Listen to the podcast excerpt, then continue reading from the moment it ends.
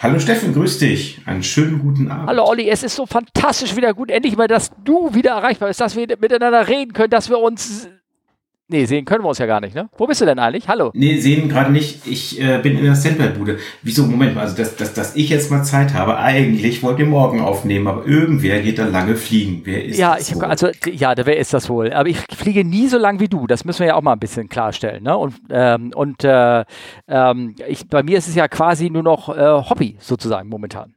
Bei dir auch? Ja. Äh, nein. Okay. Leider nicht. Der Urlaub ist vorbei. Die Arbeit hat Ja. mich wieder. Kann man Genau. nichts machen. Und ähm, ich kann morgen nicht, ähm, weil ich morgen mit einem meiner Flugschüler eine große Runde drehen, nämlich irgendwie über Hannover, Bremen und wieder zurück. Das gehört irgendwie zum Plan.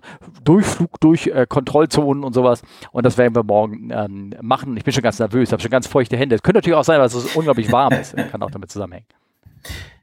Soll doch sehr schattig werden. Ja, ja, ich bin gespannt. Ich habe morgen tatsächlich nur in Anführungszeichen ein Seminar. Von daher, äh, mit Fliegen wird bei mir auch nicht so viel sein, aber das ist dann auch Mu, mu, mu, Motivationsseminar. Mm, quasi, ja. okay, Sehr schön, das freut. Also ich habe eigentlich schon mal jemals Grüß mir in Nairobi verlinkt. Ich glaube ja, ne?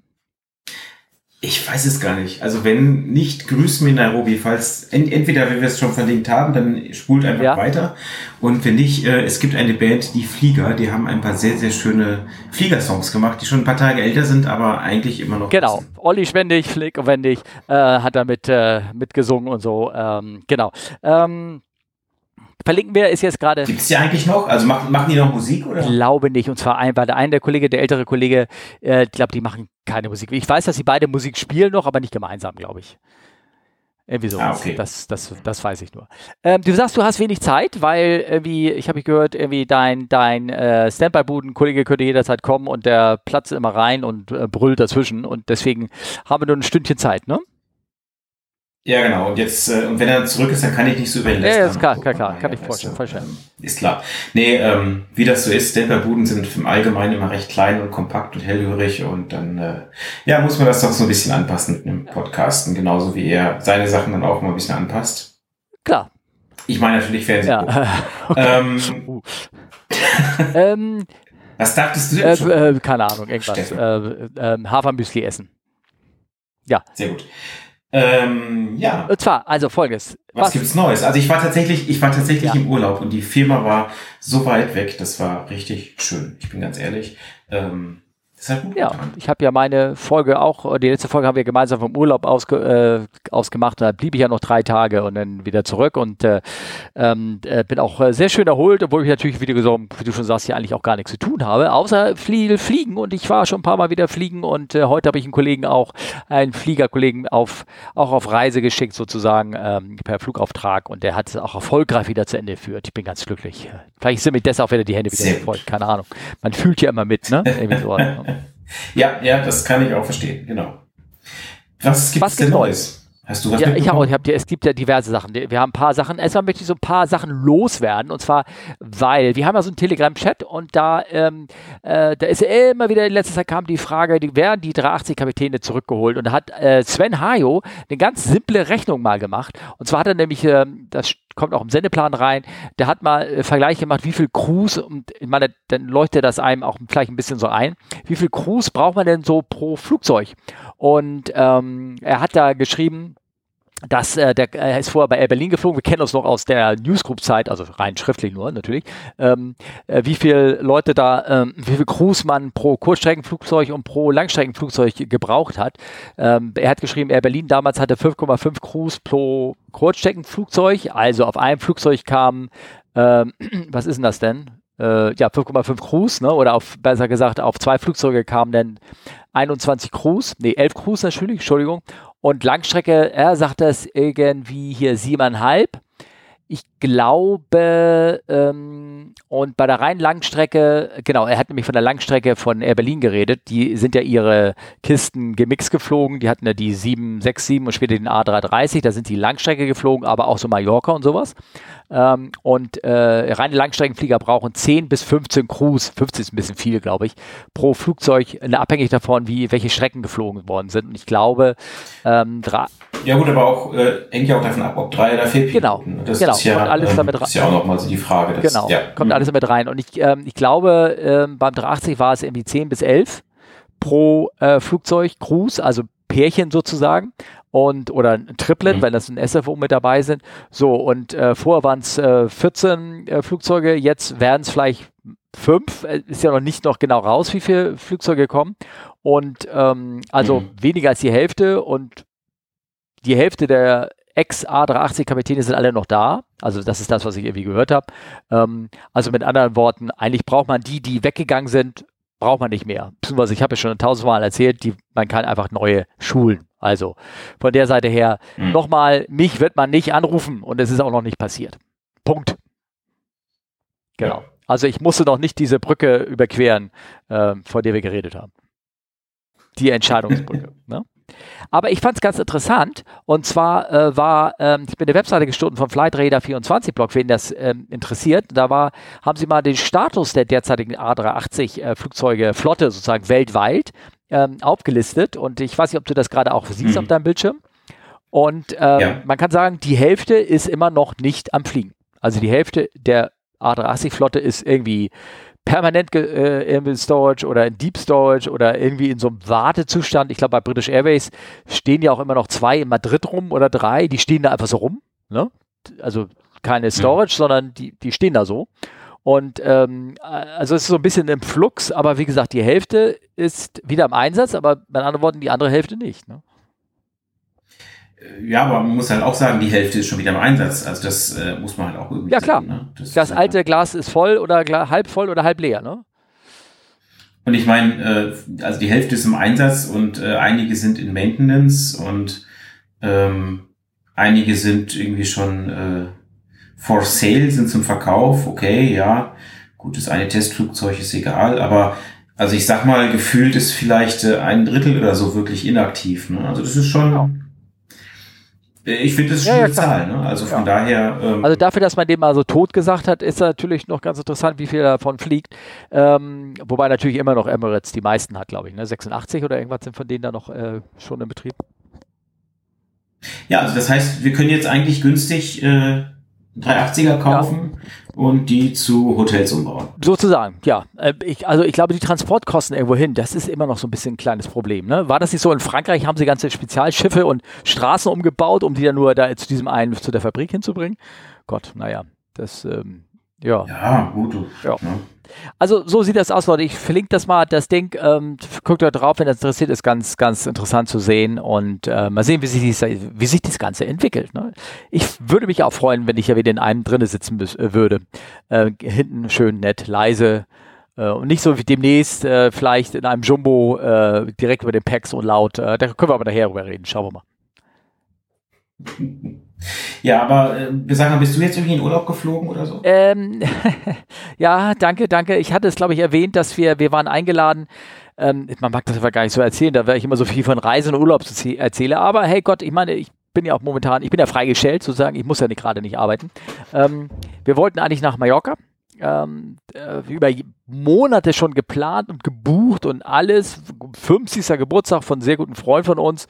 Und da kam mal wieder Corona dazwischen. Mit anderen Worten, nix Mallorca, zu Hause blieben und, und Aber auf der, auf der anderen Seite, Steffen, muss, muss es auch so sehen. Ähm, du tust dir nicht diesen Stress ein von Check-in, von kriege ich noch meinen Flug, obwohl ich drei Stunden vom Airport bin, kommt mein Gepäck mit, kann ich es überhaupt abgeben? Ähm, ja. Bei Ankunft, ja. wie lange muss ich aufs Gepäck ja. warten? Also ich hatte heute in der WhatsApp-Timeline von einem äh, Kollegen von der Maintenance äh, das war sehr unterhaltsam. Der war in Frankfurt angekommen aus Nordamerika und äh, hat immer wieder äh, seine WhatsApp-Kontakte auf dem Laufenden gehalten, wie lange er jetzt schon wartet. Und der hat mir echt leid, muss ich sagen. Ja, es ist die Frage, ob man sich das überhaupt antut, ob man wirklich wartet, ne? Oder ob man einfach das Ding als, ähm, na gut, wenn man nur wartet und hofft, der, der Koffer kommt noch vom Band, ist gut, aber wenn er, wenn dann irgendwie nichts kommt oder irgendwas, also wenn alle anderen Koffer durch sind, ja, ich weiß nicht. Na gut, ich meine, also in, in, in er hatte ich jetzt ein schönes Foto gesehen, wie einer äh, sich einfach eine Hängematte dahin gespannt hat, da bei den Kofferbändern. Das fand ich auch sehr, auch gut, ne? sehr ja. geschickt eigentlich. Also ähm, es ist äh, diese Abfertigungsprobleme, die sollen ja noch über Monate bleiben. Also sagt ja jeder irgendwie. Ne? Ich meine, der British Airways hat, glaube ich, wieder wie viel? Tausend 300 weite Kurzstreckenflüge gestrichen oder irgendwie sowas. Ähm, ja, Lufthansa ja, ja, auch. Also ich meine, das ist ja, also ich, ich fand es witzig, ein Kollege hatte so eine Stellenanzeige rausgefischt aus einer Münchner Zeitung, ähm, irgendwie auf einer Viertelseite, wo sie also äh, Lade- und Reinigungspersonal für den Flughafen gesucht ja. haben. Äh, Riesenanforderungsprofil, Gehalt 12 Euro die Stunde. Wo ich mir denke, was, was, was glauben die? Also, ähm, aber das, das glaube ich nicht, weil ich habe gerade im Fernsehen Bericht gelesen, dass sie aus der Türkei auch äh, Personal wieder einfahren. Wie früher in den 60ern warst du aus der Türkei, kannst du, kannst du rübergeflogen als Gastarbeiter für drei Monate kommen. Und ähm, also ihm wurde gesagt 14 Euro die Stunde. Äh, ja, und dann frage ich mich bei 1000 Leuten, wie kriegen die ihre Sicherheitsüberprüfung ja, so wurden, schnell? Das wird lustig. Wurden vorher gemacht irgendwie. Da, da haben sich irgendwie. Ach so, per Hand, per Hand auflegen, ja, meinst du? Keine Ahnung. Auf jeden Fall. Es ist so, nee, war ein Bericht in der Tagesschau, glaube ich sogar. Und ähm, dass, äh, dass sie, oder irgendein, keine Ahnung, irgendwas, und äh, ja, es ist in der Tat so, die Hälfte erfüllt nicht die Anforderungen, ne? weil sie äh, das nicht äh, lückenlos nachweisen können. Ich meine, sie zupp, du gehst jetzt da von der Zuverlässigkeitsüberprüfung. Ich meine, was ist denn das? Wo hast du die letzten zehn Jahre gewohnt? Und hast du irgendwas auf dem Kerbholz? Und wenn das alles, wenn du die erste Frage beantworten kannst und die zweite Frage äh, Nein hast, dann, äh, dann bist du sicherheitsüberprüft, dann kannst du am Flughafen arbeiten. War das nicht so? Äh, ich hoffe nicht. Ja. Aber ähm, also ich meine, meine ja. ja. Also ich hoffe das Beste, befürchte ja, ja. das Schlimmste. Auf jeden Fall ist das ganze Problem ja so, ich weiß nicht, hast du das gelesen, dass, dass also man kennt das ja, ne, dass wenn, wenn ein Flugzeug irgendwie äh, äh, Defekt hat, also nicht ein Defekt hat oder irgendwas, wo der Mechaniker im Transit einmal gegenklopfen muss und du fliegst irgendwo hin, wo kein Mechaniker ist, dann nimmst du halt den Mechaniker mit, dann geht er im Transit einmal um den Flieger rum, tritt einmal gegen den Reifen oder also überprüft meinetwegen irgendwie Luftdruck, Öldruck oder alle möglichen Sachen oder schreibt etwas ab, dass etwas funktioniert ins, ähm, ins TLB, schreibt er ab, dass der Flieger ist wieder okay, er ist airworthiness, du kannst wieder zurückfliegen und dann fliegt er halt mit dem Flug zurück. Du hast also neben dem Cockpit und der Kabine hast du noch manchmal so einen ähm, ja, Mechaniker mit, ne? Oder äh, der, der mit dem ja. zurückfliegt, mhm. ne? Die Iceland Air hat das ja, hat das ja gesagt, weißt du was, wir, wir haben die Schnauze voll und äh, gerade von Amsterdam, da ist ja Amsterdam heißt ja nicht mehr Amsterdam Schiphol, sondern Amsterdam Shithole. Hast du das gehört? okay. Weil die haben auch immer, die haben auch irgendwie große Probleme. Aber die Iceland Air hat einfach gesagt, weißt du was, wir nehmen einfach zwei, drei Loder mit und fliegen dann nach Amsterdam. Das heißt, sie haben ihr eigenes Beladungspersonal mitgenommen. Das ist natürlich sehr ja, smart, ne? Logisch.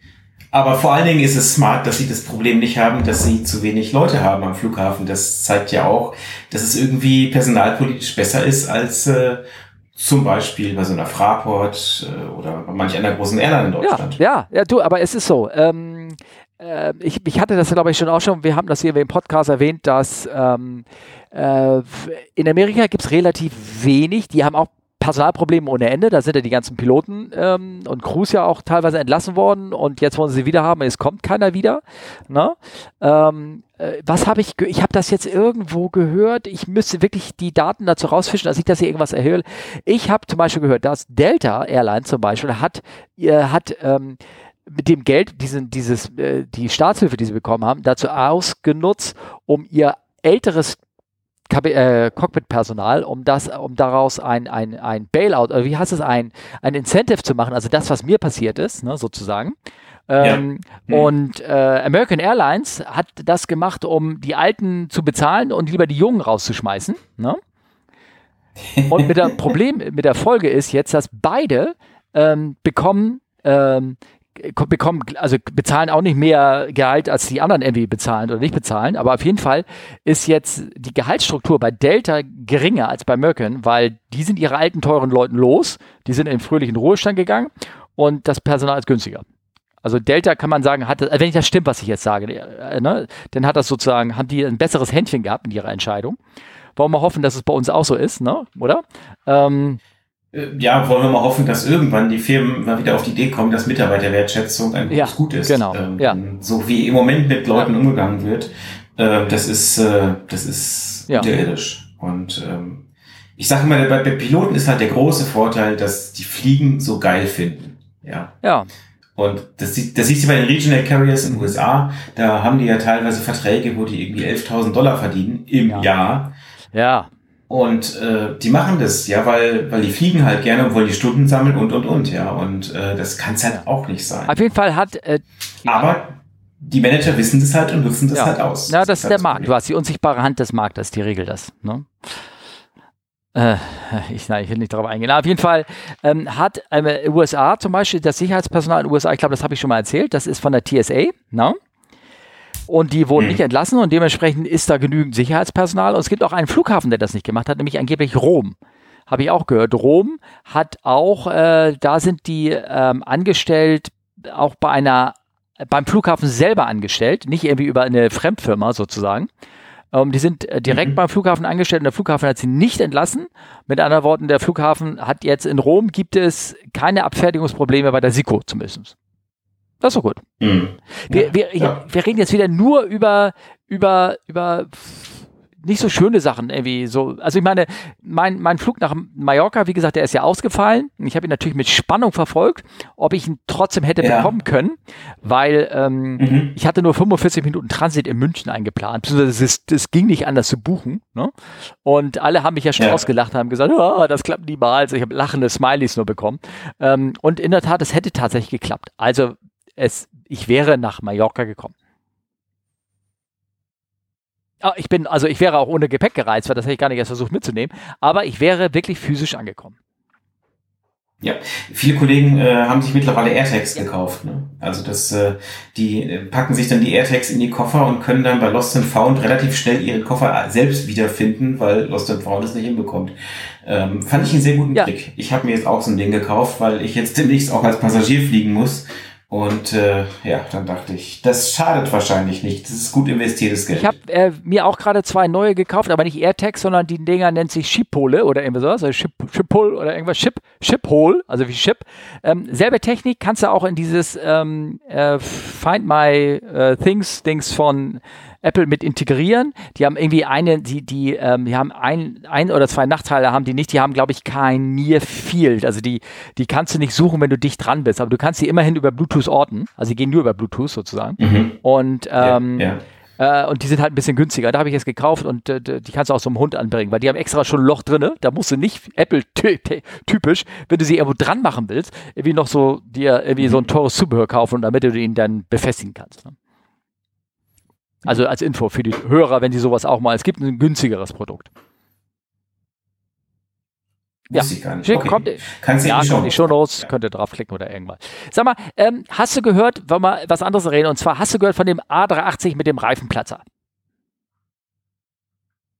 Der steht jetzt nicht in den Shownotes drin, aber du hast doch das Bild gesehen, um wieder so die Presse gehen, ein A380 landete in, äh, wo war das, in Brisbane oder irgendwas, in Australien mit einem gaping, gapping hole in the fuselage. Riesiges Loch drin. Ach ja, genau, das waren die, die Ölaugen, die hier mitgeflogen sind, die Emirates. Emirates so, ist das ne? passiert, genau, genau. Und ähm, das habe ich jetzt nicht in die Shownotes reingeschrieben, weil das irgendwie schon wieder gedanklich wieder viel zu lange her war. Ähm, aber wir wurden ja darauf angesprochen, was wir dazu meinen.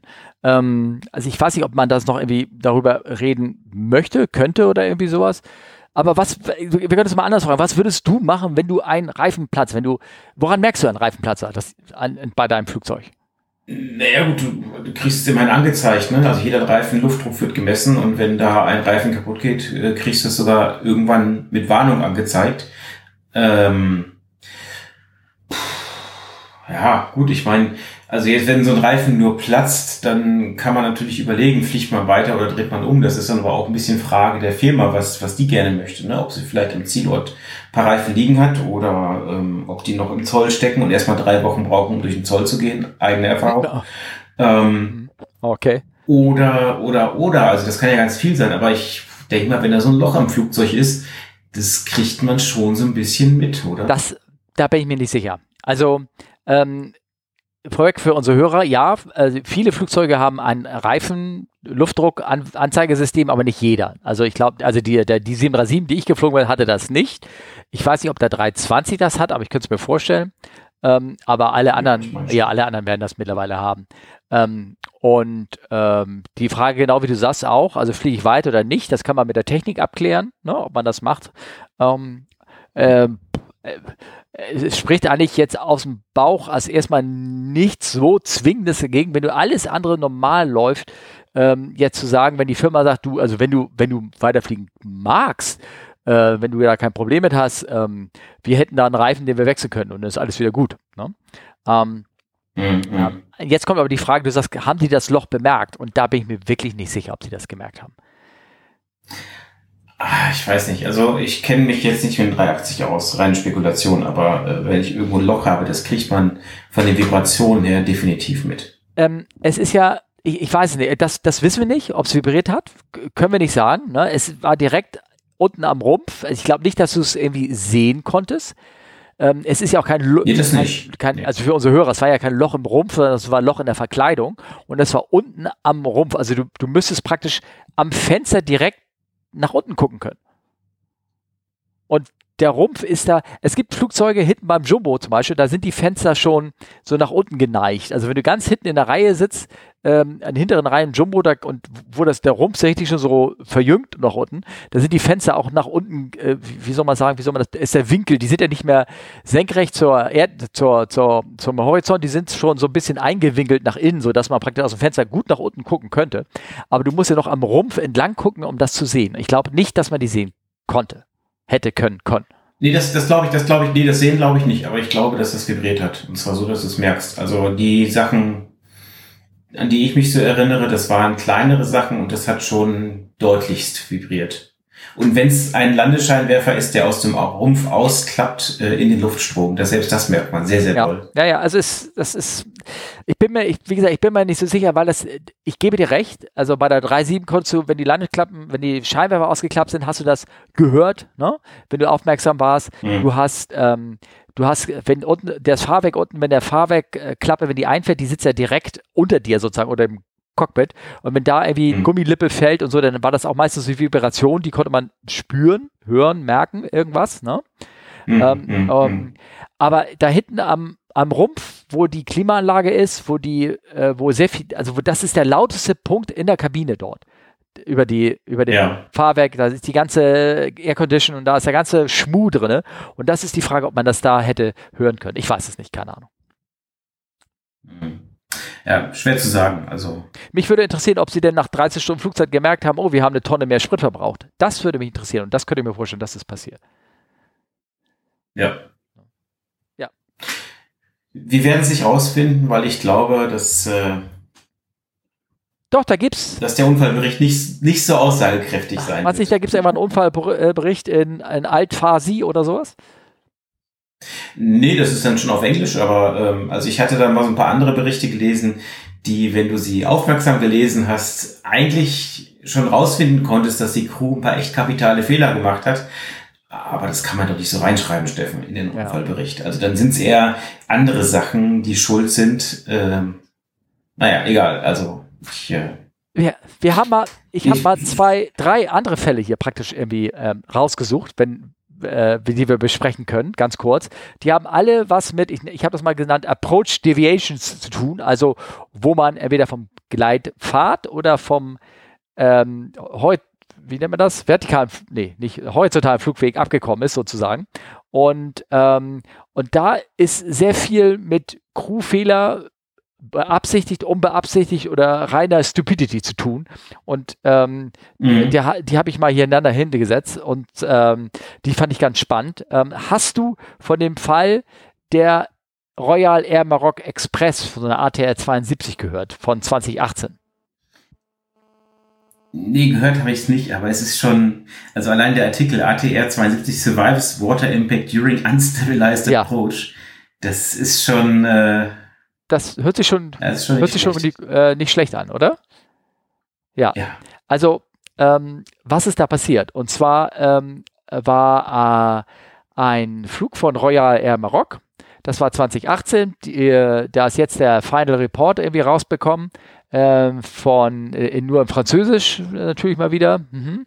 Und äh, der Vorfall, der war passiert in 20 18. Das war so ein Flug, die flogen so, ich glaube, vier Lecks irgendwie hin und her zwischen, wie heißen die Orte jetzt? Ähm, äh, oh Gott, das waren so. Tanger ist bitte? Das? Äh, Tanger. Tanger nach äh, Al-Hoshima. Oder Hoshima, ja, genau. Ist das Al Nee, ich glaube. Ich glaube umgekehrt, aber inner, innermarokkanischer ja, ja, genau, das kann man vielleicht. Und der Anflug führte über Wasser und ähm, der erste Kapitän, wenn ich das verstanden, der erste Flug, äh, das waren vier Flüge. Der Kapitän war ein recht erfahrener Kapitän, allerdings neu, einigermaßen neu auf dem Flugzeug. Der Co-Pilot war auch relativ neu und sie flogen jetzt zu diesem äh, Flughafen, hatten vier Lecks gemeinsam und es wurde entschieden, dass der Alte macht das, macht das erste Leck, also den ersten Flug und der Co-Pilot macht die anderen drei. Und die sind jetzt Richtung äh, jetzt Al-Shohima oder irgendwas geflogen und ähm, die hatten folgendes Problem. Die im, Im Reiseflug hatten sie eine Warnung von ein, zweimal, dass das Terrain Awareness Warning System einen Fehler hatte. Das ist das, was sich warnt, und zwar weit Voraus waren, wenn du gegen einen Berg fliegen solltest zum Beispiel. Das basiert auf deiner aktuellen Position, das geht über so eine, so eine GPS äh, und ähm, kann dich praktisch weit vorher warnen, wenn, wenn du jetzt einen Flugweg einwählst, der schlecht für dich ist oder wo du, wenn du irgendwo zu niedrig fliegst auf jeden Fall.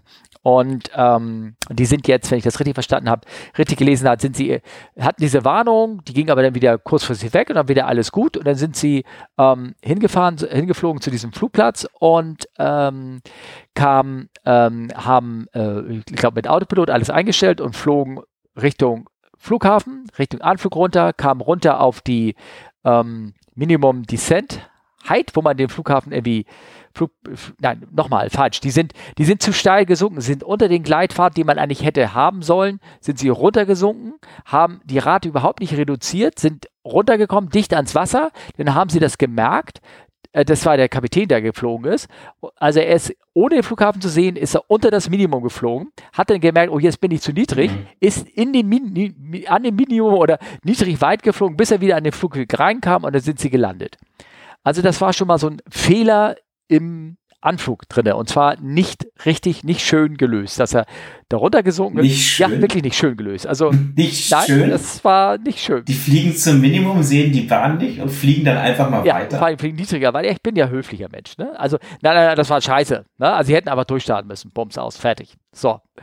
Ähm, also davon irgendwie schon so ein bisschen falsch und dann sind sie irgendwie noch einen Weg geflogen. Dann ist der, wenn ich das richtig verstanden, der FO ähm, den Flug geflogen. Und da haben sie denselben Stunt nochmal gemacht. Und zwar, ähm, also, hast du das durchgelesen? Die sind also dahin geflogen, ähm, sind wieder an die, mit einer Wahnsinnsrate mit 1000 Fuß rangeflogen an das Minimum. Das ist schon relativ viel. Ne? Dann ähm, ja. sind sie äh, durch das Minimum wieder durch dann haben sie die Rate mal ganz kurz noch sogar angestellt, sind noch mit 1400 Fuß weiter gesunken, bis runter auf 135 äh, Fuß über der Wasseroberfläche. Ne? Dann hat der Co-Pilot gemerkt, ah nee, hier, nee, ich mache hier irgendwas falsch. Ich ähm, äh, nehme mal den Autopilot raus und äh, flieg mal manuell weiter und ähm, ich weiß nicht, ob er durchstarten wollte. Das Wort hat er gar nicht gesagt. Ne? Fing also an, die Höhe zu halten und da hat der Alte noch dagegen gedrückt. Da haben sie noch mal so ein bisschen gegeneinander gegen, mit den Controls gekämpft, ne? so ein bisschen. Ich weiß nicht, wer daran gewonnen hat. Auf jeden Fall sind sie dann wieder an Höhe gewonnen und sind dann gelandet. Und mit anderen Worten, nachher, als der Flieger am Boden war, hat man festgestellt, die sind tatsächlich auf dem Wasser aufgesetzt. Ja, also the aircraft landing gear contacted the sea twice with 3,2 G and 3,9 G vertical decelerations das ist schon, das ist selbst auf einer Asphaltbahn eine harte Landung. Ne? Also das ist ja. Ja, also wenn das auf Asphalt gewesen wäre, dann wären sie da auch, dann wären sie gelandet und dort geblieben, würde ich mal sagen, oder? Aber Wasser hat irgendwie, äh, oder? Ja. Also ich meine, bei den Geschwindigkeiten ist das Wasser sehr hart, wie eine, wie eine Landebahn. Ich meine, scheinbar war es wirklich Brett eben, aber das ist, also, das ist der Hammer eigentlich. Die sind, die sind geflogen, wie, weißt du, wie so ein Kieselstein, die über Wasser denkst, so, putsch, putsch, sind sie zweimal aufgeditscht wahrscheinlich. Dabei war das, hat das Fahrwerk eher gestört und deswegen hat das Fahrwerk auch relativ Schaden genommen. Also da sind ja irgendwie, da sind noch Bilder, ich verlinke den Bericht mal, da sind noch so Bilder äh, drin, dass da irgendwie Sachen ausgehängt wurden vom Fahrwerk und äh, äh konnten sie wegschmeißen hinterher sozusagen. Und ähm, äh, faszinierend, was da passiert ist. Und vor allen Dingen, wir haben da gegeneinander gekämpft. Also ne? vor allen Dingen, vor allen Dingen der, der, also vor allen Dingen der, der, der Bericht, aber auch, äh, also wo es heißt, innerhalb von Royal Maroc Express non-stabilized approaches sind in nur 0,62 Prozent, äh, also normalerweise ist man da im Promille-Bereich ja. von unstabilized approaches. Das ist der Hammer. Ja. Also kannst du mal, könnte man sich ja mal einfach mal ausrechnen, wenn so eine durchschnittliche Airline, eine große, die macht wie viele Anflüge am Tag? 1000? Ja, ne? Hm, weiß ich nicht, aber Keine Ahnung. Ich glaube nur 1000. Und wenn du sagst, oh, wir haben aber nur 68 unstabilisierte Anflüge am Tag, das ist doch gut. Ja, ja. ja das, die, die, würden, der würde sofort an den Stecker ziehen, wenn du das so sagen würdest. Also unglaublich. Ich weiß auch nicht. Naja. Ich weiß, ich habe meine Überschrift ja, was ging da in den Köpfen vor, habe ich geschrieben. Ja. Das ist echt so ein What the mhm. fuck. Also wirklich. Und ich meine, also beide ja. Also das ist jetzt ja nicht, dass nur ja. einer, dass nur einer diese, diese blöde Idee hatte. Also das ist schon wirklich, wirklich krass. Also wahrscheinlich hat der FO sich beim ersten Mal angeguckt, ach so fliegt man hier, ne? Ja, dann kann ich das ja auch mal machen und äh, ja, keine Ahnung. Ja. Weiß ich nicht. Also, also wir wollten ganz knappe Kiste, äh, zweimal unter dem Minimum durch äh, äh, reingeflogen und äh, bewusst reingeflogen oder beziehungsweise einfach das, den Flieger nicht beherrscht, mit, der, mit der, äh, an das Minimum mit 1000 Fuß ranfliegen und dann noch gucken, oh, ich sehe nichts, ich drehe mal noch ein bisschen mehr die Sinkrate ein. Das ist irgendwie absurd. Ich weiß nicht, mhm. was da passiert ist. Ob die überhaupt wussten, dass sie im Flugzeug sitzen oder? Ich weiß es nicht. Na, also. Also, es ist wirklich, das ist schon wirklich wirklich krass, anders kann man das ja, nicht nennen. Genau, also ähm, und jetzt kommen wir ja mal zu dem zweiten Ding. Ähm, das ist äh, so alle davon, das hat jetzt gerade in letzter Zeit sehr große Aufregung ähm, erzeugt. Hast du das mitbekommen? Den nächsten Fall? Äh, nee, tatsächlich, diesen Gadget Malta habe ich äh, tatsächlich auch nicht mitbekommen. Also das, äh, da bin ich, ich bin da ein bisschen, äh, äh was ist das Gegenteil von up to date? Down to ja, ja. ja, gut, du hattest ja auch Urlaub, hast du erzählt und so. Und das Interessante ist, also wir reden jetzt von einem, ähm, da ist ein Preliminary Untersuchungsreport rausgekommen von einem Vorfall. Äh, Gadget Malta, äh, die sind on behalf of äh, Finnair oder irgendwas geflogen, keine Ahnung. Ähm, und ähm, das war am 23.05., äh, war das nicht 20, war es 2020 oder 2022? Weiß ich gar nicht. Ich habe das falsch aufgeschrieben. Es war nur so ein Preliminary Report draufgekommen. Auf jeden Fall, ähm, yeah. ähm, es ist so, dass ähm, die, ähm, ähm, sag mal ganz kurz, dass Ganz kurz. Äh, ganz kurz. Das ist, äh, hat keiner so mitbekommen. Und erst als der Preliminary Report jetzt rausgekommen ist, haben alle die Augen aufgerissen und haben gesagt, what the fuck, was ist denn da passiert? Ähm, und zwar äh, ganz grob gesagt, die, die, da ist eine Kiste auch, eine 320 ge geflogen und ähm, sie war nur laut Radarhöhenmesser am Ende nur sechs Fuß, also mal, was ist das, so schlanke zwei Meter entfernt davon, außerhalb des Flughafens den Boden berührt zu haben.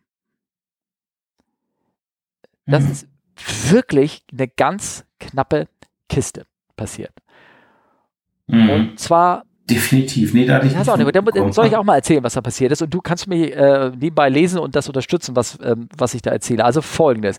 Das ist, ähm, wie gesagt, die flogen nach Paris-Charles de Gaulle an auf eine Bahn, wo kein ILS in Betrieb war, sondern wo sie einen LNAV VNAV-Anflug gemacht haben. Und zwar einen Anflug, wo du mit Hilfe von GPS eine ähm, horizontale Guidance hast, dass du also der Anflug äh, Anfluggrundlinie entlang fliegen kann zur Runway, aber anders als beim ILS, wo du vom Boden aus ein Gleitpfad hochgesendet wird, hast du bei einem LNAV-VNAV-Anflug hast du entweder ähm, keinen ähm, ähm, angezeigten Gleitweg oder einen errechneten Gleitweg vom System. Also einer, ja. den du dir den du, äh, wo du selber mitplottest, wie weit bin ich von der Bahn entfernt und welche Höhe muss ich haben und die schlägst du praktisch schon selbst so ein, äh, ein Profil selber ab oder du hast ein, ein besseres FMS, da zeigt er auch einen Gleitpfad an, aber der wird nicht vom Boden generiert, sondern der wird im Flugzeug generiert, von dem, von dem System selber. Und so einen Anflug hatten sie, ja. flogen dorthin. Das Wetter war bisschen wechselhaft. Die Vorhersage, die sie hatten, war eigentlich, oder der aktuelle Wetterbericht war eigentlich, ich sag mal so, ganz okay.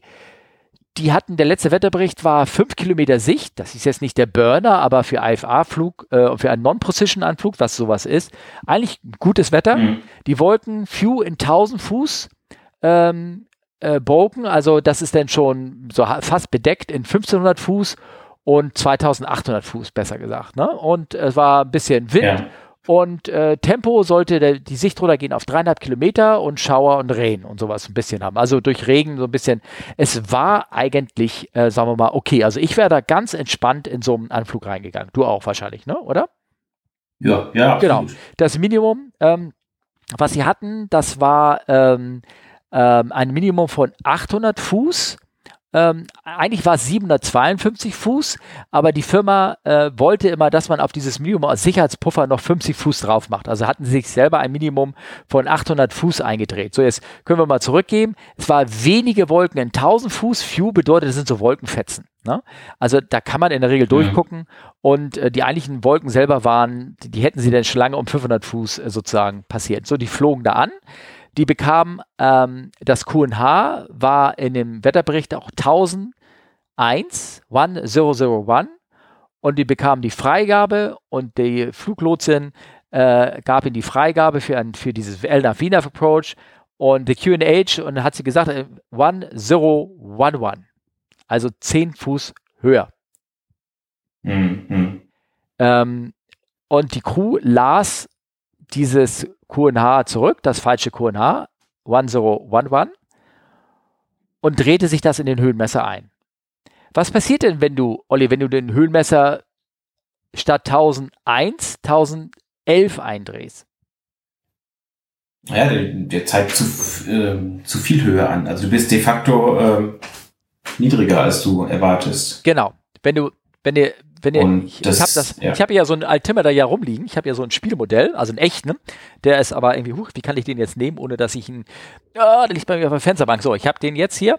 Ich habe, guck hier rauf. Wenn ich jetzt hier auf meinen Höhenmesser eindrehen würde, äh, QNH von, ähm, äh, ich, oh, der ist jetzt ein Inch. Scheiße. Ähm, also wenn ich jetzt 1001 irgendwie eindrehen würde und dann irgendwie hochdrehen würde um äh, 10 QNH, dann würde der Höhenmesser 280 Fuß oder was höher anzeigen.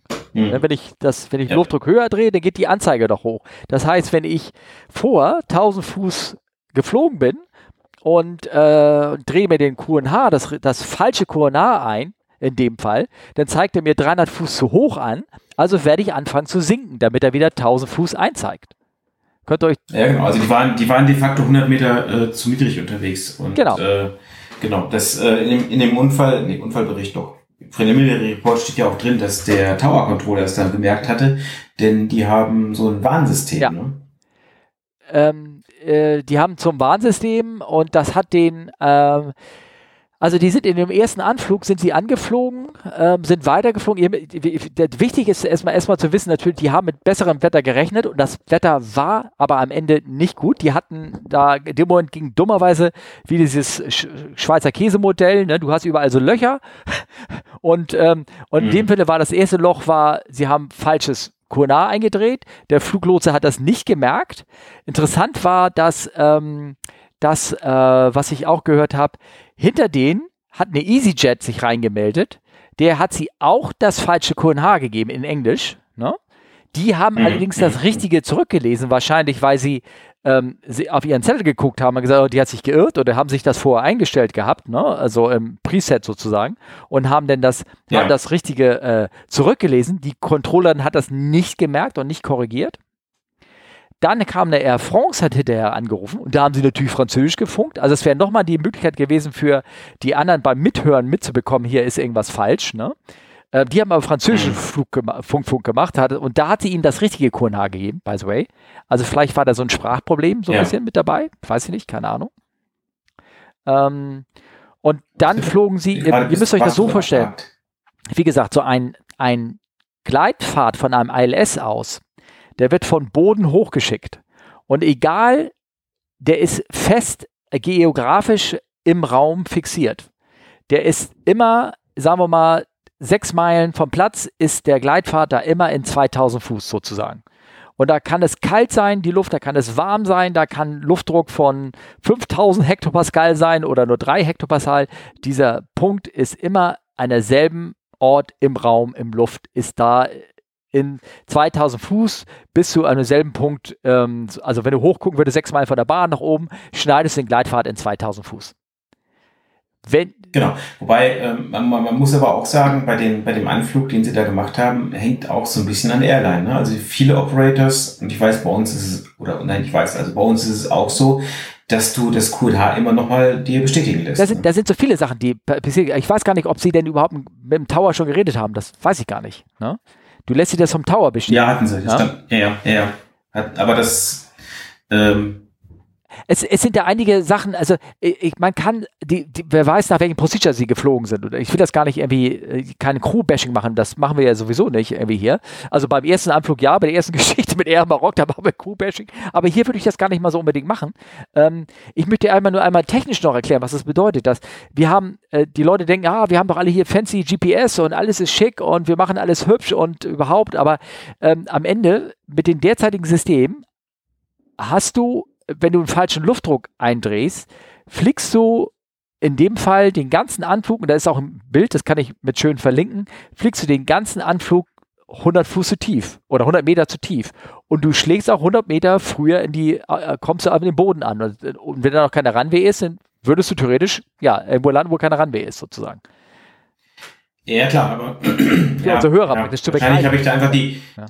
ja, wobei ich denke mir immer, also vielleicht ist es das Privatprocedure, aber sobald dieser Radar-Altimeter äh, 2500 sagt oder 2000 oder je nachdem, äh, klar, das ist ja bei jedem Air-Operator auch anders, dann macht man sich doch einfach mal Gedanken, passt das überhaupt zusammen? Also ich rechne immer zusammen, äh, diese Höhe vom Radar-Altimeter plus Elevation muss ja dann meine angezeigte Höhe sein, einfach nochmal als Cross-Check. Ja, es gibt so viele Hänge. Also es gibt also zum Beispiel, sollte sich jeder eigentlich das QNH unabhängig voneinander eindrehen. Also du, in der Regel hast du wenn du eine, eine, eine Artist dir anhörst über Funk, ne, dann hört sie in der Regel immer nur eine ab und schreibt sie auf, sozusagen. Und der andere hört sie ja nicht die. Mhm. Ja, da ist, sind diese digitalen Artists, die du ausgedruckt hast, eigentlich schon eine schöne Sache, weil dann reißt sich jeder, guckt jeder den Zettel an und kann sich schon vorher mal das richtige QNH eindrehen. Da hast du schon mal einen Fehler weg, sozusagen. Ne? Ich weiß nicht, wie die, wie die das gehandhabt haben. Ne? Dann ähm, ja. vergleichst du im Anflug, wenn du umschaltest, vergleichst du die Werte, da hat sich jeder den richtigen eingedreht. Dann natürlich war ein sloppy Readback Procedure, also dass sie das dass die Controllerin das nicht gecatcht hat. Dann kam, du hast ja einmal gesagt, ich weiß nicht, ob die irgendwie diesen 2500 Call, irgendwie Radio Check Check, ne, ob sie das nochmal machen, sich gegenseitig überprüfen. Ähm, es hätte ihnen nichts überprüft, wenn sie, nichts genützt, wenn sie in die Karte geguckt hätten und hätten gesagt, wir sind sechs Meilen von der Bahn, prima, hier müssen wir 2000 Fuß haben, weil ihr Höhenmesser hat, die, hat diese falsche Höhe ja angezeigt. Mhm. Weißt du, was ich meine? Also das hätte ihnen nichts ja. gebracht. Ja, aber also ich finde es schon, ach, ich meine, die haben ja, die haben ja das so festgestellt, sind ja durchgestartet. Also erstmal ganz kurz, der kam irgendwann, kam irgendwann die, die, äh, die Warnung von dem Terrain, Warnung von dem Radarlotsen, ne? Und normalerweise gibt es da, wenn das kommt, gibt es ein fest vorgewesenes äh, Procedure, steht im Bericht auch drin. Ne?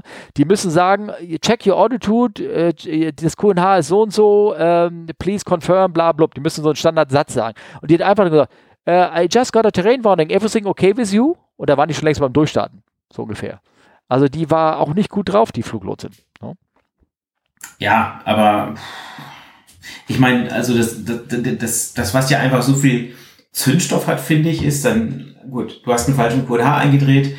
Ja, es endet fast in einer Katastrophe, zwei Meter darüber, okay. Sie starten durch, machen einen neuen Anflug und machen genau denselben selben Fehler nochmal. Ja, ja, das hat, und da denke ich mir, also, puh, äh, das hat jetzt aber schon wirklich ein bisschen äh, Potenzial, ne? Also. Ja, ja. Ähm, ich, na gut, ich will ja, hast, haben die gewusst, woran es liegt? Ich, ich fasse da mich da so, ich bin da unge ich bin ja ganz, ich werfe da so ungern den ersten Stein, weißt du, einfach weil, weil ich habe solche Szenarios auf dem Bobby als Ausbilder, da hast du manchmal hast du so Freeplay gehabt, ne? Da hast du, und dann hast du den, mhm. hast du denen so ein Szenario mal gegeben. Da hast du ihnen ein falsches QNH gegeben und die sind geflogen und die haben echt lange gebraucht, das zu, äh, zu kapieren. Das war dann natürlich ein normaler NDB-Approach oder irgendwas, was daran falsch ist, ne? Das hat, haben die haben mhm. lange gebraucht, das, das rauszuknobeln, bis, ah, QNH ist falsch, alles klar und confirm oder irgendwie sowas, ne? Ähm, das, da, deswegen, ich bin da nur ganz vorsichtig, den ersten Stein zu werfen. Mir geht es eigentlich nur um die technische Sache. Ähm, hier ist definitiv viel falsch verlaufen. Was ich nicht ganz begreifen hab, begriffen habe, ähm, das habe ich nicht ganz verstanden, ob das auch der Flieger hatte, wie bei dieser Royal Maroc-Fall, haben die, muss ja jedes Flugzeug mittlerweile haben, haben die so ein Terrain äh, Awareness System, also ein Warning-System, ne? Drinne. Und mhm. dass das nicht angeschlagen hat. Entweder waren die zu dicht am Flughafen dran, sodass das System gesagt hat, ach, hier ist der Flughafen, hier ist alles okay, hier könnte so niedrig fliegen, oder, oder es war kaputt. Das weiß ich noch nicht. Mm, das. ja, es gibt so ein System, das warnt euch, wenn du, das habe ich jetzt gerade erzählt, ne? wenn du zu dicht am Bergrand fliegst. Aber irgendwann wird das System, ähm, sagen wir mal so, weniger empfindlich, je dichter du am Flughafen ist, damit du am Ende natürlich auf der Runway auch landen kannst. Sonst würde das System ja im Lande also ich, dich anschreien, das willst du ja nicht. Ne? Genau. Ich kenne jetzt nicht die technischen ja. Daten, aber ehrlich gesagt, eine Meile vor der Bahn würde es wahrscheinlich nichts mehr ja. sagen. Also das würde mich wirklich ja. überraschen. Okay. Auf jeden Fall, das hat erzeugt gerade für große Aufregung. Die sind dann, wie du schon sagst, die sind durchgestartet, haben einen zweiten Anflug gemacht, bekamen, glaube ich, wieder dieselben falschen QNHs an den Kopf geschmissen. Ich, habe das nicht so in der durchgelesen. Mhm. Und haben, klar, haben denselben Fehler nochmal gemacht und dann sind sie wieder runter und diesmal haben sie aber gesehen, ah, okay, da ist die Bahn, diesmal war das Wetter gut und haben die Höhe korrigiert und sind dann einfach nach Sicht gelandet. Also es war aber eine knappe Kiste. Mhm. Ja. Und das auf ja, jeden Fall. Und, äh, wie gesagt, deswegen sind diese ganzen Safety-Check, wie du schon sagst, Altitude-Check, beim Tower nachfragen, wie ist das QNH und so. Und das hat alles seinen Grund. Das hat man alles, ähm, haben wir in den letzten zehn Jahren so, glaube ich, eingeführt, ne? Diese, die, die Nachfragen. Ne? Vorher gab es das auch nicht. Mm, mm, nee. Ja. Vorher gab es ja, nicht, das stimmt, ja. ja. Mm. Ähm, ist alles verlinkt. Ich tue jetzt nochmal einen Link in die Show Notes, paar Bilder rein, guckt euch das mal an und ähm, wenn ihr Lust habt. Und äh, ja, das ist so, äh, sind so diese Art von Anflüge, LNAV, WNAV-Anflüge, RMP-Anflüge, ähm, wenn äh, wenn du das Flugzeug selber den, den Flugweg generiert, bist du anfällig für Temperaturfehler, beziehungsweise äh, anfällig für äh, QNH-Fehler. Und, ähm, und da, äh, ja, da, da, hilft auch die GPS-Altitude nicht, weil die ist zu ungenau dafür. Dafür müsstest du den mhm. nächsten Schritt gehen und das ist dann der GLS-Approach. Der funktioniert dann wieder wie ein festes Gleitslope, eine feste Koordinate im Raum, also in der vertikalen und in der horizontalen und da kannst du darum wie ein, wie ein ILS anfliegen. Aber dazu brauchst du dieses Differential GPS und ein bisschen Technik an, an Bord des Flughafens. Ne? Ja. ja. Okay, cool. Und dann habe ich noch einen Fall. Hast du noch Kraft? Ich habe noch, äh, ich habe ja? Kraft, ja. Okay. Und hast ja. du Geschichte von der Embraer, die im, im Gras steht hier, habe ich geschrieben, aber eigentlich ist sie im Schnee gelandet. Hast du? Eigentlich im Schnee ja. gelandet, ja. Ja, aber das war äh, ein bisschen anders nochmal gelagert. Die sind sogar ILS geflogen. Die sind ILS geflogen, aber da, deswegen mache ich ja, da gab es auch eine Approach Deviation und auch die geht wieder in Richtung des ersten Teils, wo Crews na, Fehler gemacht haben, wo du gesagt hast, oh, warum habt ihr das getan? Hast du mittlerweile Zeit gehabt, da reinzugucken? Ja, ja, also ich, äh, ähm, also die Geschichte ist die, man muss ja vielleicht da vorne anfangen. Genau. Das ist ein, äh, ein kleiner Embraer gewesen, der auf Presque Isle landen wollte. Das ist äh, äh Maine, USA. Und ähm, ja, mehr oder weniger sind sie sehr hart gelandet und sind dann äh, von der Bahn abgekommen. Das Fahrwerk ist zusammengebrochen, hat sich so ein bisschen zwischen Rumpf und Triebwerk geklemmt. Das, die Triebwerke sitzen hinten und äh, ja, also ich würde sagen, das Flugzeug ist schon kaputt, wenn man sich die Bilder mal anguckt. Ja, vor allem ist das das, äh, das Ding, wo das äh, Fahrwerk hinten im Triebwerk gelandet ist, ne? Ja, genau, ja. Das ja. sieht auch so, als wenn das ein hungriges Triebwerk war. Ne? So, ja. ja. Ähm, genau. Und ähm, da haben sie halt erstmal geguckt, wo das überhaupt äh, dran lag. Und direkt vor denen quasi der Flug am Vortag sagte, naja, also bei unserem letzten Anflug hat das mit dem Localizer, mit der Anzeige nicht richtig gepasst. Haben sie auch reportet, aber irgendwie sagen die Vorschriften, das müssen irgendwie zwei Piloten oder zwei Flüge sagen, dann gucken sie mal nach. Ja. ja ist ja auch irgendwie doof, ja. ne? Ja, ich meine, kann ja jeder kommen, oder? Genau, kann ja, ja. jeder kommen, das, äh, um das schlechte Fliegen zu ja. kaschieren. Alles lag am Localizer einfach verbunden, äh, ver verbogen. Ähm, ja, auf jeden Fall. Ähm, die FAA hat dann wohl noch Testflüge gemacht im Nachhinein und haben gesagt, nö, das ist alles in Toleranzgrenzen. Ähm, warum das jetzt passiert ist, habe ich es aber noch nicht ja, Erzähl mal, also ich gucke gerade, also sie, ähm, die, äh, nochmal ganz kurz, sie haben auch zwei Anflüge gemacht. Der erste konnten sie nichts sehen, weil Wetter war Schnee und alles weiß und sie konnten keine Runway erkennen und äh, Wetter war auch jetzt nicht der Burner und das ist sie durchgestartet.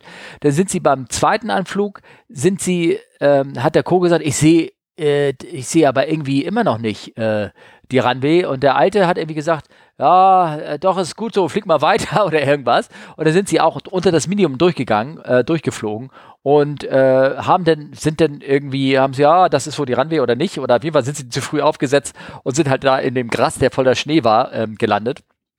Hier haben sie auch ganz klar das Minimum gebastelt, sind äh, unter das Minimum einfach bewusst weitergeflogen, haben zu früh aufgesetzt, Fahrwerk abgerissen und das Ganze, was du erzählt hast. Der Grund dafür war, dass der, dass der Localizer, diesmal war nämlich der Gleitslope nicht falsch, sondern der Localizer war verbogen, weil mhm. Schnee, die haben den Schnee beiseite geschoben und haben den so unglücklich aufgeschoben, dass die Localizer-Antenne, dass das Signal dort verbogen wurde durch den. Also es gab eine Reflexion durch die Schneebänke. Ah, okay. Soweit war ich nicht. Weil ich hatte nur bei AV Herald das gesehen ja. und nicht den äh, Accident Report. Ja, ja okay. genau. Also war dann, war dann der, die Schneebank hat das Ding verschoben und äh, dadurch, äh, ja, ähm, äh, ist das, äh, war der Localizer falsch. Also hier war, hatten sie zwar das ILS benutzt, war alles schön, also hatten sie einen richtigen Gleitfahrt und so, aber da war der, Gleit, war der, der Localizer falsch verbogen. Also das, was eigentlich richtig senden sollte von oben hoch, war schief und die sind quer der mhm. Bahn längs geflogen und sind auch quer der Bahn aufgesetzt, weil sie die Landebahn nicht von den restlichen Verschneiten ähm, da unterscheiden konnten, weil die auch nicht so schön geräumt war oder hatte gerade geschneit oder irgendwas. Auf jeden Fall, ja, auch ein spannender Fall. Also auch hier wieder Crewfehler, Crewfehler zusammen mit ähm, Technikfehler sozusagen. Hätte ja. sich ja, das, äh, ich meine, man sieht es hier immer wieder. Dass, äh, ich meine, die, man hat diese Minima und ganz oft äh, denkt man sich so auch im Flugzeugmensch, diese 400 Fuß, das sind ja über 100 Meter, ich kann ja noch weiter fliegen. Aber sie haben halt doch schon ihren Grund, ne? das äh, muss man ja so sehen. Ein ganz klassischer Fall war ja auch hier von dem ähm, Kaczynski, von dem einen. Ne? Das waren ja zwei Brüder, der eine ist doch auch abgestürzt, der, der, der Pole. Ja, genau. Und das war ja genauso eine Nummer. Die sind ja bei, bei schlechtem Wetter unter das Minimum geflogen, naja, und dann hat das halt auch nicht mehr ganz so gereicht. Ne? Ja, weil du weißt auch gar nicht, was vor der Bahn ist, ob da irgendwelche Hügel sind oder ich meine, wenn du da in, in, in 50 Meter rüber knatterst, dann kommt da die eine blöde Birke, die da leider rausgeschossen ist und das äh, ja, ist nicht gut. Ne? Ja. Ähm, also ich hatte das ja auch einmal, dass ähm, ich angeflogen bin und das war auch nachts im Dunkeln und ich weiß gar nicht, ich glaube, es war, war, es war, glaube ich, auch ein, eigentlich ein offizieller ähm, war es ein K2 oder K3? Oder nee, K3 war das, glaube ich, nicht. Das war ganz normaler Cut 1, aber es war irgendwie, war irgendwie so marginales Wetter und ähm, der FO ist geflogen und wir flogen an und wir waren 100 Fuß über Minimum. Eigentlich konnten wir die Runway sehen, alles war eigentlich in Sicht, mhm. aber auf einmal war der Gleitslope weg. Zack, war weg. Ne? Der Co. guckte auch nur, äh, der Gleitslope ist weg. Und das war wirklich, in dem Moment konnten wir alles ganz klar sehen und alles gut. Und ich habe gesagt, go around. Mhm. Und dann in dem Moment, als wir Goran gesagt haben, bupp, kam der Gleislob wieder. Also vielleicht haben sie da irgendwas gerade umgeschaltet, weißt du, einfach nur andere, vielleicht wollten sie hochfahren auf K3 oder irgendwas oder K2 und haben irgendwas dazugeschaltet, ne, eine höhere Sicherungsstufe. Mhm. Und dann fiel er mal für eine Sekunde auf und dann sind wir durchgestartet, ne? Und, und dann habe ich auch gesagt, naja, eigentlich konnte man das alles richtig sehen. Dann sagt der Co, ja, aber wenn du einen Grund zum Durchstarten suchst, dann ist genau der da, ne? Dann hat er eigentlich recht gehabt, ne? Mhm. Also ja, von der Seite ja. her. Ja, das ist äh, manchmal schon spannend, aber es, es reicht ja auch, wenn äh, Flugzeuge oder Autos durch Localizer, durch Gleitslope durchfahren und so, da machen auch dann Flugzeuge manchmal sehr lustige Sachen. Ja, ja, ja, ja, ja, ist auch so oft dokumentiert worden und alles, naja. Ähm, ja. Mhm. Äh, genau, das waren die, so die drei, drei Fälle da irgendwie, die ich ja sozusagen rausgesucht, die unheimlich ähm, äh, spannend war. Ähm, äh, also wie gesagt, don't think below minimum if you don't have your runway inside. Kann ich nur mal sagen, Leute. Ne? Macht das nicht, das ist nicht gut. Besser, besser. Besser ist es, macht das nicht. Und always check your QH. Ne? Ja. Auch das. Ähm, wir hatten ja noch Fragen bekommen und da würde ich mal ganz gerne zu kommen. Und zwar, wir hatten ja die Story mit der Interflug. Du erinnerst dich, ja. Steffen, wo der äh, diese Tupolev 144 war das, glaube ich? Nee. 154? Nee. Ah, Yoshin, war sorry, der ich krieg's gerade nicht war der Illusion, glaube ich. Oder? Äh, auf, dem, auf einer Wiese gelandet hat. 82, ne? Und ja. ähm, ähm, ja, was war denn da? Da hat nämlich noch jemand was so geschrieben. Ich weiß ehrlich gesagt nicht mehr, wer es war. Äh, Reverser war so das Stichwort, ne? Genau, richtig. Also wir haben, sind ja so ein bisschen ähm, schnell durch diesen Sendeplaner so ein bisschen durchgehuscht und durch die Fälle durch. Und ähm, nee, es war keine Illusion 82, die sieht ja komplett anders aus. Ich bin ja völlig doof. Ähm, und äh, eigentlich war nur in diesem Bericht, den wir da zugeschickt haben, das Video, ich werde das auch nochmal rein verlinken, hat einer, haben sie nochmal den Kapitän von damals interviewt, der diese, die Interflug damals auf den Acker gesetzt hat. Und er hatte ja nochmal darauf gerechnet, dass er sich ausgerechnet hat, dass er die Reverser in der Luft und zwar acht Sekunden vor Touchdown schon öffnen müsste, damit er überhaupt, damit sie offen sind, wenn er irgendwie am Boden auskommt, weil er sofort vom ersten Moment an den Umkehrschub braucht. Und äh, mhm. vielleicht hätten wir da ein bisschen mehr drauf eingehen können und die Tatsache, dass anscheinend der Flieger, ähm, bei dem man Schubumkehr in der Luft ähm, schon betätigen konnte, beziehungsweise ich weiß nicht, ob sie da die ja. Sperre rausgebaut haben. Das konnte ich allerdings nicht rausfinden. Mhm. Weil es gab ja Flieger, dem konntest du Schubumkehr in der Luft betätigen. Ja gut, Laudererde, aber das war, oh, das war oh, keine gute Idee. Oh, jetzt Olli, sp was Olli, Olli spricht jetzt von einem Unfall. Nein. Ähm, nee, es, äh, äh die DC-8 zum Beispiel, die konnte Ach so, ich dachte, ich dachte, du meinst das jetzt mit Humor. Nein, nein, nein, nein, nein, nein. ich bin, was, da war zum Lachen gegen Keller, keine Ahnung, das meine ich doch nicht. Sag, so. sag mal, Humor, also das ist eine, hör bloß auf. Nee, ähm, äh, nee, das ist Schubumkehr in der Luft. Ich glaube, das hatten wir auch schon ein paar Mal so im, im Podcast hier, aber das so, die, die DC-8, glaube ich, konnte das, ne? Äh, in der Luft die Schubumkehr betätigen. Und da gab es noch ein paar andere Flieger, die das können. Und auch Militärs können das, okay. ne? Und sowas, damit sie ganz besonders. Und die haben das halt auch gemacht, um die Kiste da auf der kurzen Distanz überhaupt zum Stehen zu kommen. Okay. Das wollte ich nur mal so erwähnen, dass das schon bemerkenswert ist, dass sie das gemacht haben, weil das bedeutet auch, dass sie eigentlich ja. dann, man könnte sagen, committed to land waren. Also ja, das stimmt. Weil wenn du da in acht Sekunden vor der, vom Touchdown oder sechs oder auch nur drei Sekunden vom Touchdown deine Schubumkehr aktivierst und die fahren die Klappen aus und jetzt sagst du, oh, jetzt geht die Landung, die klappt nicht, jetzt muss ich wieder Gas geben. Das geht nicht die müssen ja, der ganze Kladderadatsch muss erstmal, die ganze Armatur muss erst wieder zufahren. Und dann kann er ja erst wieder Schub geben zum Vorwärtsschub. Also mit anderen Worten, die hatten, die haben sich da ganz schön committed. Das war schon.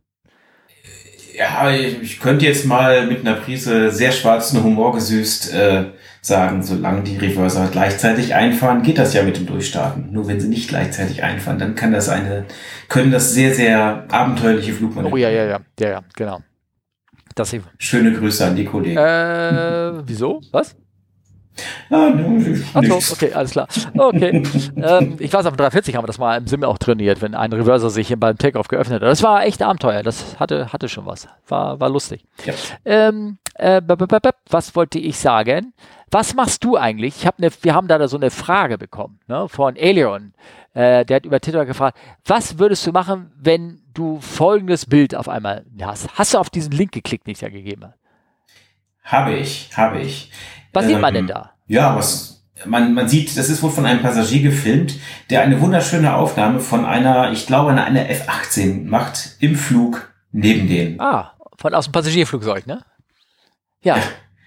Ja, Olli, was machst du denn dann da, wenn da jetzt einer ist? Winkst ihm zurück und sagst du, guck mal, ich kann Kaffee trinken, kannst du das auch? nee, Mittelfinger zeigen, dachte ich. Der wackelt auch so lustig mit den Flächen. Ja. Nee, ähm, ja, die wurden intercepted. Ja. Ähm, das, äh, das macht sich dann immer so doof, aber passiert, ja, tatsächlich. Wenn man gerade so alles, was so Richtung Funkausfall geht und so, dann äh, kann es natürlich schon mal kommen, dass man dann irgendwie äh, bisschen Besuch bekommt von der Luftwaffe des jeweiligen Landes, äh, die einen dann erstmal weiter eskortiert. Äh, ich sag mal, seit 9-11 sind die, sind die da alle so ein bisschen unentspannt geworden. Ja. Kann man ja auch verstehen. Ja. Und ähm, so ist es halt in den Ländern. Also es ist halt ist natürlich, ich sage mal, in Deutschland passiert es auch immer wieder mal, das ist ja auch okay. Die Österreicher machen das auch. Also wenn du quasi schon quasi in, in, beim Reinfliegen in den österreichischen Luftraum einen äh, Com-Loss hast, dann starten sie die Fighter, die sind dann genau dann da, wenn das Flugzeug die österreichische Grenze wieder verlässt, weil das Land so klein ist. Ah, ja, das ist äh, dann übernehmen die nächsten doch, oder? Ähm, ich weiß gar nicht, ob die sich abstimmen oder so, das, das, das wüsste ich auch mal gerne. Aber ähm, ist dann problematisch, weil die Fighter, klar, die können natürlich schnell dahin fliegen, dann müssten sie aber Überschall fliegen, dann gibt es auch wieder so ein paar Forderungen von diversen Leuten mit kaputten Scheiben. Äh, ist alles schwierig, ne? Sag mal, ähm, hier steht drinne, ähm, an EasyJet flight en route to Mahon today was intercepted by fighter jets. Also mit EasyJet und Mahon ist was? Äh, welcher Flughafen ist das? Das ist äh, auch mal, ist das nicht, nee, das ist nicht Mallorca, der zweite Flughafen, also der von Menorca, der, ne, oder? Nee, der, der, ich habe keine Ahnung. Weißt du, welcher Flughafen das ist? Oh. Mein Mahon ist äh, Menorca, Spanien. Menorca, ist doch Menorca, ne? Ich habe das nur so geraten. Menorca, ja, ja. ja, okay. Mhm. Und ähm, interessanterweise hat da ein alter Bekannter, Rate My CRM, drauf geantwortet unten in dem Thread von dem äh, Twitter-Dings, Nikolaus, ne? Und mhm. der hat geschrieben, for your interest, it was a bomb scare, that, bomb scare that led to the intercept. We heard the crew transmitting on the emergency frequency and they sounded very professional and perfectly in charge of the situation. Also mit anderen Worten, die hatten eine Bombendrohung, die Crew, ähm, bekommen. Ja. Oder beziehungsweise nicht die Crew, sondern vielleicht möglicherweise die Firma, also EasyJet hier in dem Fall. Und äh, Mhm. hat die Crew informiert und dann wurde, keine Ahnung, ich, ich weiß nicht, warum denn die, die, Fighter-Jets damit hochkommen. Was, was, was wollen die da machen? Ich weiß es nicht. Habe ich mich auch gerade gefragt. Also ich meine, äh, äh, verstehe ich gerade nicht. Aber gut, wahrscheinlich wollten sie mal. Aber jetzt haben wir noch nicht geklärt, was würdest du da machen? Also nicht den, nicht den Mittelfinger zeigen. Äh, nee, dann vielleicht doch eher die Pommesgabel. Ja. Also, Nee, äh, keine Ja. Ahnung. Also, äh, ja gut, haben halt, es gibt ja, es gibt ja Zeichen, ich denke, darauf willst du hinaus. Ähm, es gibt ja bestimmte Zeichen, die solche Flugzeuge machen können, also mit Flügelwackeln und so weiter und so weiter. Und ähm, ja, da sollte man natürlich dann äh, mitspielen, das ist klar. Genau, es gibt ähm, Funk, kannst du natürlich, also am besten ist, du rufst sie einfach mal an, 121.5, das ist die normale Notfallfrequenz. Die werden die auch garantiert dann eingeschaltet haben und dann kann man gucken, ey, was willst du eigentlich, ne? Und, äh, Hm. und dann könnte man gucken und wenn man mit denen nicht reden kann, ne? Also wenn das dann irgendwie das berühmte Szenario, du hast dich verflogen und du heißt South Korean Airways und willst nicht abgeschossen werden, wie war das? Diese makabren Mhm, Dinger da so genau. ein bisschen über, über Russland, ähm, dann gibt's so Signale, die äh, machen können. Die können auch irgendwie dich durch Schüsse dazu zwingen, dann am Ende sagen, hier, du folgst mir jetzt, du gehorchst mir oder ich werde böse. Ähm, oder Ja. machen sie auch, dass sie dich hin dirigieren zu einem Flugplatz und dann fahren sie da das Fahrwerk aus und dann heißt es so, dass, da sollst du jetzt landen zum Beispiel und so. Da gibt's so ein paar Symbole, das ist im, in einer, im ganz normalen ICAO-Flughandbuch sind, kann man das nachgucken, äh, was man dann zu tun hat. Und ähm, ich kenne die nicht auswendig, ich würde sie dann erst mit verschwitzten Fingern wahrscheinlich auch rausholen und sagen, guck, was, lass mal, lass mal ganz kurz nachblättern, was wollen die denn von uns? Aber hier in der Regel, hier ist es ja komm los, wie du sagst, und du würdest in der Regel mit denen einfach reden dann. Ne? Genau. In, being intercepted for dummies Ja, sozusagen. ja, Das ist das genau. Ist natürlich vielleicht, am Ende sagt man sich doch, was habe ich da wieder falsch gemacht? Aber vielleicht hattest du auch gar nichts falsch gemacht. Ne? Vielleicht hat jemand anderes was falsch gemacht, wie hier, hier zum Beispiel. Ja, das stimmt. Das stimmt. Ja. Ähm, wir hatten gesagt, wir wollten eine kurze Folge machen. Dann kommen wir doch zum Ende, ne? Ja. oder? Genau, wir haben aber noch einen Hinweis und zwar auf das Hörertreffen. Ähm, vor allen Dingen der Markus Völter ist da mit äh, seinem Omega Tau Podcast. Wir sind ja eigentlich nur so Beifang, wenn ich das so sagen Ja. darf. Nee, Sideshow, Side, Sideshow Bob. Äh, wie hieß das? Sideshow Bob? Side Sidekicks. Bob? Sideshow? Sidekicks. Sidekick. Würde er nicht so sehen, ich aber das genau. Ja, ähm, genau, am 7.8., also der Sonntag, am Flugplatz Marburg äh, ist das, mhm, ne? genau, Margot Schönhagen, ja. Genau, bin ich eben noch vorbeigefahren. Ah. Ähm, genau, ein paar Leute haben schon zugesagt, das ist total toll. Einige kommen sogar mit dem Flugzeug, finde ich noch viel besser. Und äh, ja, ich äh, freue mich auf einen sehr lustigen, geselligen Abend äh, im Flugplatzatmosphäre. Und ich habe gehört, du zeltest. ich werde zelten, Ah, ja, klar. Okay, cool. Ähm, Das ist Flugplatz, Steffen, was soll das? Also, das ist doch eigentlich, also, ich bitte dich. äh, Eigentlich musst du unter der Fläche von einem Flugzeug zelten oder in der Flugzeughalle. Aber ähm, ja, ich, ich ich, werde mal gucken, wie es ich Wetter übe wird. erstmal in Oshkosh, wenn ich dann hinkomme und äh, wenn das alles so mit mir bleibt. Ich habe ja, wie gesagt, immer noch einen Corona-Fall hier in dem Haus, wo ich mich isoliere. Ob das alles okay bleibt, werde ich natürlich erstmal in Oshkosh sein und dann äh, hoffentlich, äh, da, da werde ich definitiv zelten und dann werde ich das üben und dann kann ich ja mal gucken, wie ich das ähm, hinkriege. Aber noch habe ich erstmal auch ein kleines Hotelchen mir in der Stadt selber geholt. Wie viele übrigens auch. So ist es nicht. Aber vielleicht äh, setze ich das Sehr mit den. Zelten ja noch durch. Wer weiß, keine Ahnung. Wir werden sehen. Aber wenn ihr jetzt sagt, ich möchte da auch noch mit bei sein, Darf dann ich- darf ich ganz kurz noch unterbrechen? gerne schreiben. Ich weiß, du willst aufhören, aber ich möchte wenigstens sagen, wir haben elf Zusagen und die Hälfte kommt dann mit dem Flugzeug. Also wir kommen fünf, sechs Flugzeuge kommen angeflogen. Wir werden vielleicht 15, 17 Leute. Wir wollen grillen, wir wollen auch einen Live-Podcast machen und vielleicht, ähm, genau, irgendwas anderes noch. Aber das ist das, was uns da vorschwebt. Nur falls ihr euch das noch überlegen wollt, sagt ihr, oh, wegen dem Scheiß kommen wir nicht. Aber Grillen, Grillwurst ist immer gut. Das lohnt sich. Ne? Genau, auch Ja, vegetarisch. bei genau. Selbstverständlich. Ja, ähm, wollte ich nur dazu sagen. Also, ihr könnt noch Fragen zu dem Hörertreffen oder noch besser Anmeldungen schreiben an fragen.campflybersas.de oder direkt per Twitter an @fragcfwu. Mhm. Charlie Foxtrot Whiskey Uniform, ich kann das auch noch. Oder per Telegram oder per Instagram. Come fly with us Strich. underscore Podcast. Ähm, genau, oder über Steffens Handynummer 0170. Nein, Spaß. Ähm, genau, also wir würden uns freuen, ähm, wenn der eine oder andere, die eine oder andere sich noch anmeldet. Und äh, ja, bin ich mal gespannt. Super. Ich freue mich auf. Ich drücke dir die Daumen, Steffen, dass du mit nach äh, Oshkosh kannst. Inshallah. Äh, check früh genug, check, check früh genug ja. ein, ne? Denk ja, daran. ja. Ich habe bis jetzt acht Stunden Und, Transit in, in, Frankfurt. Ich hoffe, das langt.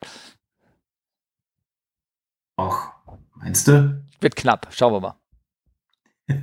Alles klar. Dann, äh, genau, einen schönen Abend und ich würde sagen, bis ja, bald. Tschüss. tschüss.